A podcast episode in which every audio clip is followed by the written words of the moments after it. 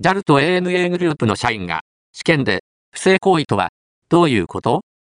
?JAL グループと ANA グループは、2月20日、羽田空港ランプ内の運転免許試験で、それぞれのグループ4社が、不正行為を行っていたと発表した。